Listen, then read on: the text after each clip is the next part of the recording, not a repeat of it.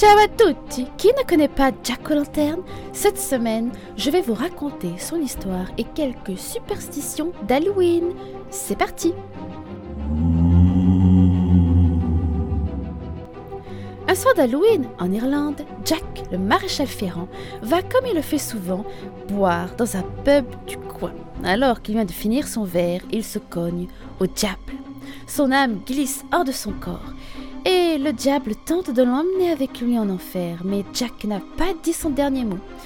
Il invite le malin à boire un dernier verre.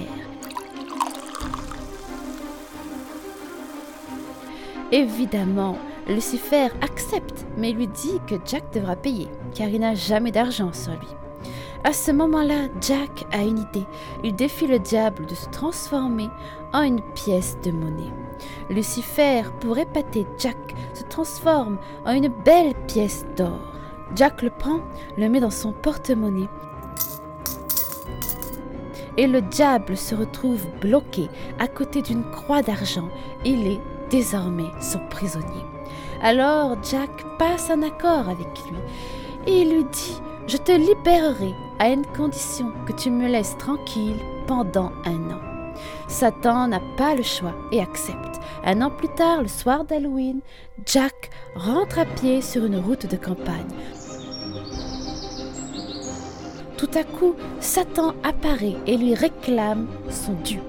Alors que Jack aperçoit un pommier aux belles pommes rouges et demande alors au malin d'aller lui en prendre une. Les pommes étant trop hautes, il monte sur les épaules de Jack. Lorsqu'il est enfin arrivé sur une branche, Jack grave sur le tronc une croix avec son canif. Et le malin est de nouveau son prisonnier. Alors il promet à Jack qu'il ne viendra jamais le chercher et que son âme n'ira jamais en enfer. Jack efface la croix et le diable disparaît.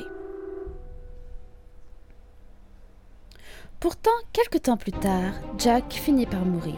Son âme monte au paradis, mais on lui refuse d'y accéder, car Jack n'a jamais été un homme bon. Alors il descend voir le diable, là où est sa place, mais une promesse est une promesse, et il refuse de le faire entrer en enfer. Il crie à Jack de retourner de là où il vient, mais la nuit est si froide et si noire qu'il demande au malin de quoi s'éclairer. Il lui donne alors une braise.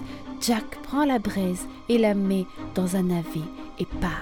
Depuis, on raconte que Jack aux lanternes erre sur la terre sans savoir où aller, une âme perdue au milieu des ténèbres. Depuis, les enfants, le soir d'Halloween, continuent à créer des lanternes pour chasser les mauvais esprits, sauf que le navet a été remplacé par la citrouille. On raconte aussi que le soir d'Halloween, entre minuit et une heure du matin, on peut croiser les esprits qui montent au paradis. Si une citrouille reste allumée après minuit, alors elle dévorera le premier passant venu. Mais qu'il ne faut cependant pas oublier d'allumer les citrouilles devant chaque maison, car elles protègent et font peur aux esprits. Également, chaque maison doit être marquée par le sang d'un animal pour ne pas recevoir la visite du démon. Si une chauve-souris rentre chez vous la nuit d'Halloween, alors c'est un mauvais présage ou le signe qu'un fantôme vit chez vous. Et si elle fait trois fois le tour de votre maison, alors c'est un présage de mort.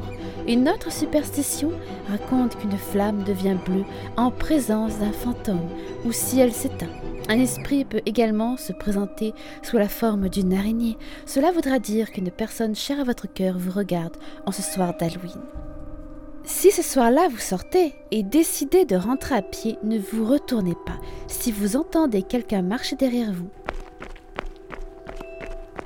car ce sont sûrement les morts que vous entendez, et si toutefois vous retournez, alors malheureusement vous les rejoindrez. Ne regardez pas ce soir-là votre ombre au clair de lune, on dit que cela accélère votre décès. Pour les plus maniaques, ne balayez pas l'entrée de votre porte la nuit d'Halloween, car en faisant ça, vous balayerez le bonheur de votre maison. Pour les plus courageux, si vous mettez vos habits à l'envers et que vous marchez à reculons, alors vous rencontrerez une sorcière. Et pour les plus romantiques, si à minuit, le soir d'Halloween, vous mangez une pomme devant un miroir, alors vous verrez apparaître le visage de votre futur bien-aimé.